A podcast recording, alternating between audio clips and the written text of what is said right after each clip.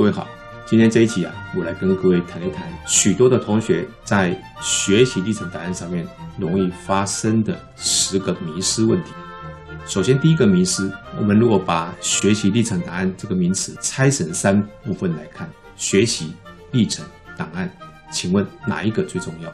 我个人的观点是认为，学习才是这里面最重要的。那很多人会把问题聚焦在档案的制作上面，包含很多媒体在报道说，这个档案制作啊，造成学生很大的困扰。其实档案只是末端，考招新制跟以前的备审其实差距并不大。如果你的学习过程里面，如果你没有好的学习，你没有把自己的问题啊想通了，你档案再怎么做，做得再怎么精美都没有用。反过来说，如果你能够诚实的去面对自己，去探寻兴趣，这样子的学习呢，其实你的档案是很容易做的。第二个迷思啊，有人说大学教授啊，在申请审查备审资料的时候呢，根本没有在看。那事实真相是什么？学习历程档案未必能够帮你在申请入学的时候逆势翻盘，但是呢，如果你敷衍了事，认为那个不重要，我就随便乱做。那么你在申请入学的时候，高分翻船的几率还是有的。当大家进入到第二阶段的时候，如果你们的档案都做得差不多一样好的时候，那当然就是让学测去排序。不少的点，当然还有笔试哈，那也是影响的关键。但是如果没有笔试，就是只有看学测跟备审资料还有面试，那么你的敷衍了事很可能就会让你激励鹤群，那么你很可能就危险了。第三个迷思啊，是到底我们在啊写学习历程的心得的时候，要跟哪一些元素去做连接，还是说只有叙事把它给叙明清楚就可以了？我之前在如何撰写社团学习历程档案的那个影片里面有提过一个叫做左思右想的思考架构，左边思考一下个人特质。右边思考一下我们的多元能力、知识专业的连接，个人特质跟多元能力的描述啊，你可以参考 Calico 的网站。那这样子一个描写你心得的一个思考的架构啊，不止在社团的历程档案里面啊是很适用的，也很适合贯穿在其他的，包含像课程成果还有学习历程自述的撰写上面。第四个迷思啊，是学习历程档案的平台。到底能不能够比对出抄袭功能呢？很多人不知道，学习历程档案的系统是有抄袭比对的功能的。即便你上传的作品是同学合作完成的，你的知识内容或许大部分相同，但是啊，成员的反思心得如果有一模一样的话，那就奇怪了。因此呢，你们应该要续明你的分工情形，否则呢，你这一份作业很可能会判定为是抄袭作品。第五个迷思啊，是同学总是把话讲到一半了。你说啊，我从这里面汲取了一些教训，到底是什么教训呢？我看过不少同学的学习历程心得是这么写的哈，他说当时发生了一些失误点，我汲取了这些教训，好，然后呢就没有了，这是相当可惜的哈。为什么？因为你已经讲到一个我感到好奇的地方了，为什么呢？因为很多师长跟教授都知道说，挫折的经验事实上是年轻人成长的一个养分。当我们正高兴，你可能因此而获得成长的时候，我们期待往下看，看到你到底是什么经验，但是却看不到你到底是哪一些失误点让你汲取了教训，是技能呢，还是其他的事情？我们也很好奇你是如何改进来提升自己的。也许你认为这些不重要的细节，或者你自己根本也还没有想清楚的地方，只是瞎掰的。但是如果是真实有这样一个事情的时候呢，那个就刚好是我们这个整个故事里面最引人入胜的情节。如果你真的有这样的一个经验的话，千万不要浪费了这个好题材。第六个迷思啊，是自主学习跟专题还有小论文到底是不是等号？其实自主学习呢，不等于专题研究，也不等于小论文。但是专题研究或小论文呢，是可以拿来作为自主学习的成果的。为什么呢？因为这些学习呢，都仰赖有计划性、有自律性以及有自我调节性的一个学习投入。第七个迷思啊，是如果我的学习历程档案是动态的展演，该如何呈现？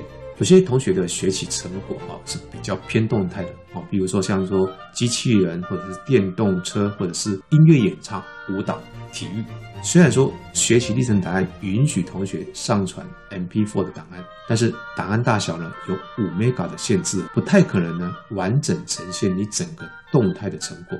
有同学说，那我附上 YouTube 的连接，那就没有限制了。这些方式当然也可以，但是呢并不保险。为什么？因为教授未必会去点你的连接来看，甚至呢连你上传的 MP4 他都不见得会打开来看。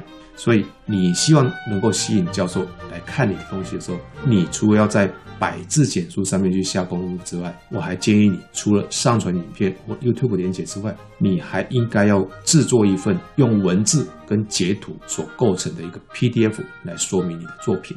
我认为这个比较保险。